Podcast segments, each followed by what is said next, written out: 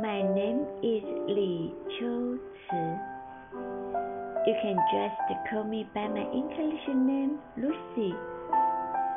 My happy hour singing and horse riding. Today, I'm very happy because I can talk about with you. You cannot see me, but I can tell you that I am a lovely girl. yes, I like laughing. I like studying. That's me from Kaohsiung City.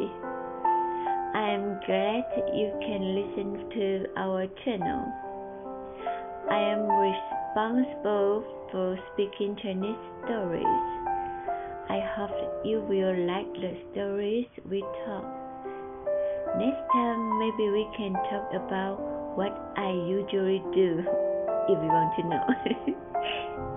it's hard to say goodbye. I will miss you all.